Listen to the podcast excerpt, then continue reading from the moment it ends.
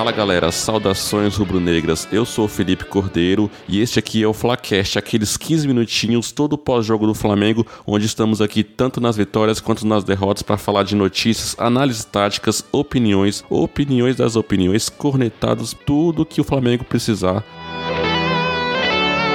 como vocês já perceberam, hoje quem vai comandar o Flacast sou eu, porque o Thiago Rosas, ele tomou um cartão vermelho no último episódio, ele que também é editor aqui do Flacast, e forçou esse cartão aí com a piadinha lá do zagueiro Bill. Se você não viu como é que foi, confere o último episódio que você vai entender direitinho o que aconteceu. Mas antes de chamar quem vai me acompanhar nesse episódio aqui e falar um pouquinho sobre a tragédia desse jogo, o Flacast tem um formato diferente, estamos sempre tentando trazer novidades para vocês, então temos um projeto novo aí que vamos colocar em prática. Confira aí o áudio que vai estar explicando melhor como é que vai funcionar esse novo projeto do Flacast Saudações Rubro-Negras.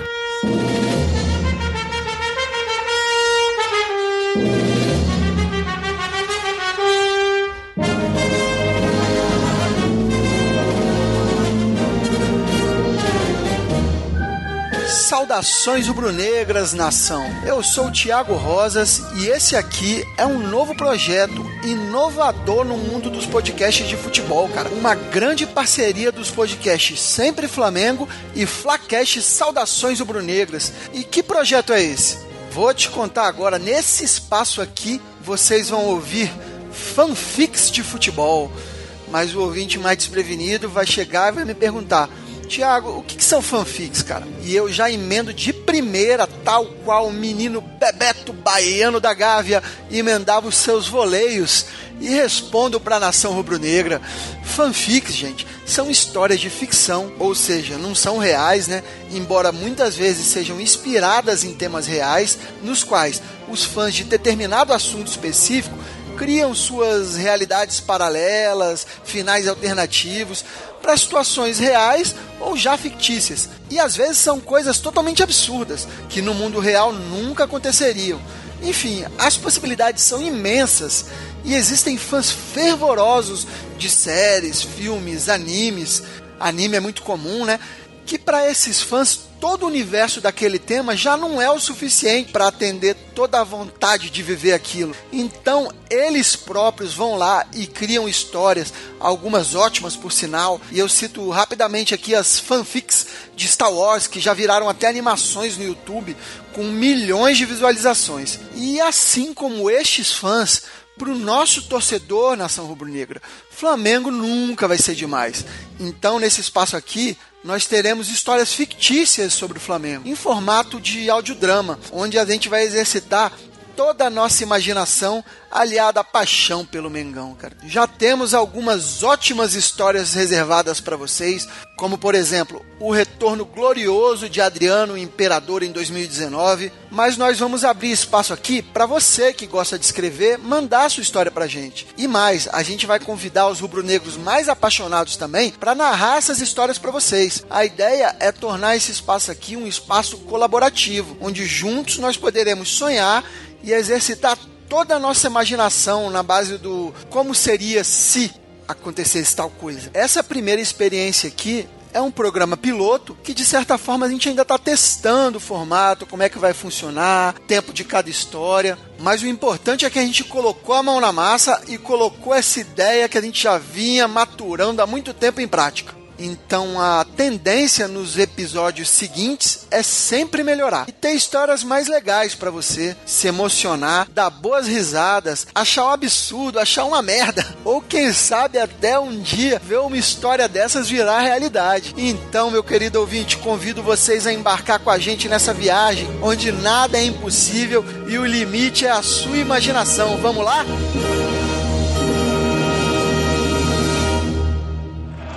Um projeto bem bacana e ousado, hein, galera? E você, o que achou? Já siga a gente nas redes sociais aí, Flacast SRN, Instagram, Twitter e Facebook e deixe sua opinião do que você achou aí dessa ideia, desse projeto. Se você quer participar, confere lá que a gente vai estar sempre postando, atualizando vocês de qualquer novidade. Então é isso, sem mais enrolação, vou chamar aqui os participantes do episódio de hoje, dessa derrota, duas derrotas, uma seguida da outra, coisa que nunca aconteceu aqui no Flacast, espero que isso não se repita. Seja bem-vindo aí, Andrés Ortez. Saudações rubro-negro, vale a pena ver de novo, só que agora com um time quase titular. só o Paquetá não estava em campo e a gente vê a mesma porcaria de jogo que teve no sábado passado. É, André, mas eu acho que não vale a pena ver de novo, não. Pelo menos eu não quero ver isso nunca mais. Mas temos aqui também Jefferson Montenegro. E aí galera, Jeff falando. E a única coisa que salvou minha noite foi a minha cerveja. É, galera, vai ser complicado gravar esse episódio, essa derrota.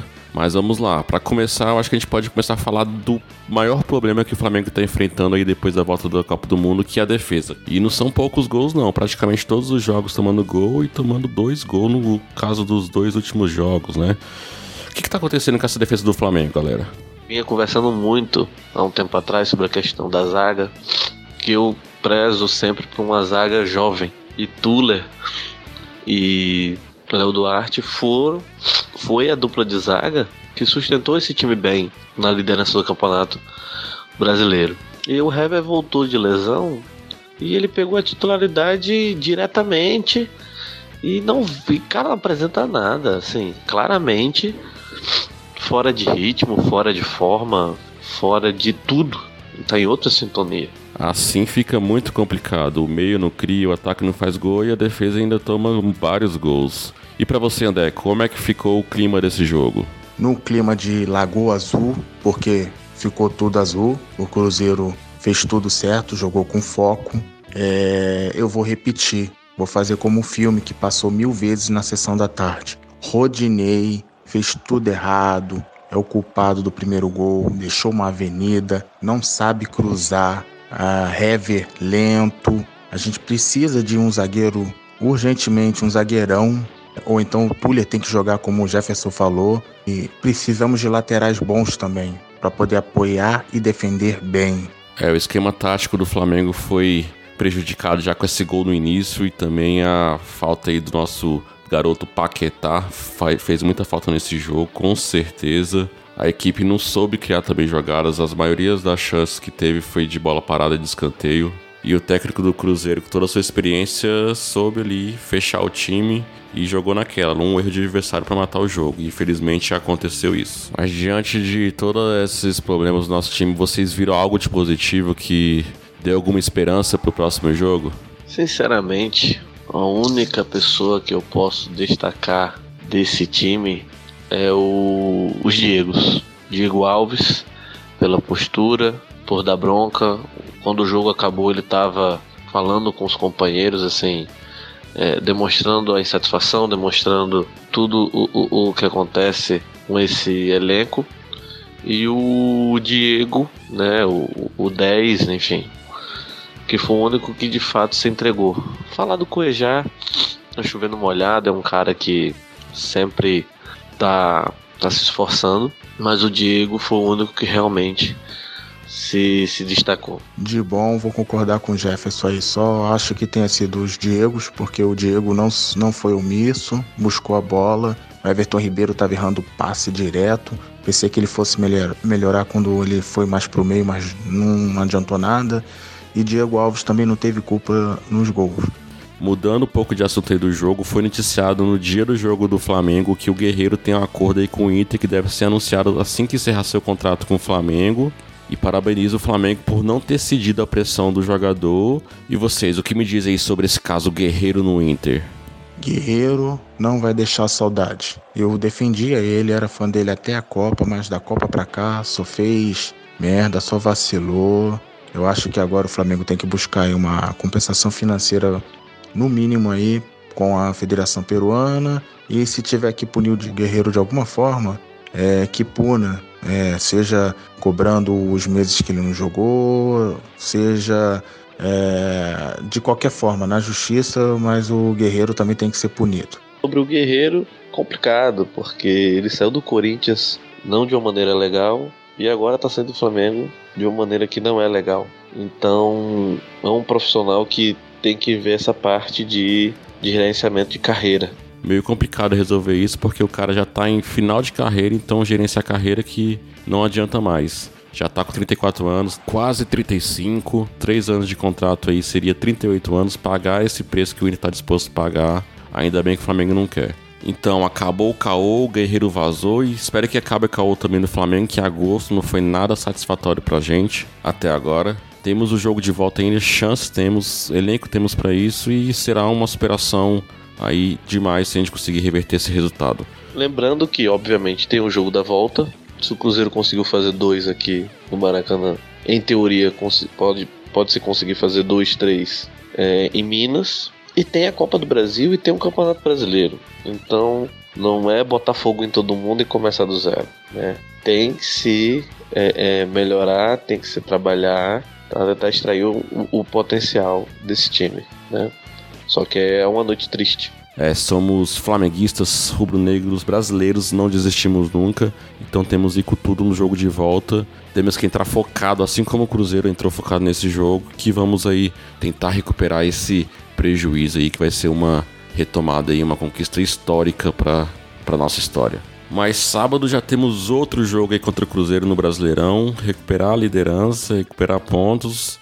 Quais são as expectativas aí para esse jogo contra o Cruzeiro?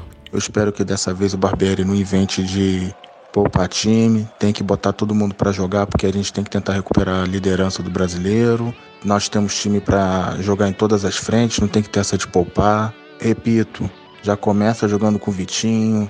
É, eu acho que o René não vai jogar, então vai ter que ser talvez o Trauco mesmo. É, a gente pode também, no lugar do Cuejá, que as coisas já estavam suspenso, já ver como é que vai ser o Pires. Então, é jogo sério, chega de molezinha, chega de errar, chega de apagão. É, então nesse clima de esperança que o time melhora, eu me despeço aqui dos meus amigos. Valeu, André. Por hoje é só, pessoal. Obrigado aí por acompanhar a gente. Vamos tentar recuperar a liderança no brasileiro agora na, no próximo jogo. E pelo amor de Deus, Flamengo, acorda. Barbieri, acorda. Vamos sim, André, vamos recuperar a liderança, vamos acordar também. Valeu aí também, Jefferson. Então é isso. É, segue a gente nas redes sociais, arroba FlaCastSRN, Twitter, Instagram. No, face, no Facebook tem a página, né? E sinceramente fico em dúvida do que esperar desse time nas próximas partidas. Não sei se o aspecto psicológico pesou, o que, é que aconteceu, mas vamos ver, vamos ver o que acontece. Acho que o time tem um potencial e o psicológico que realmente ficou complicado.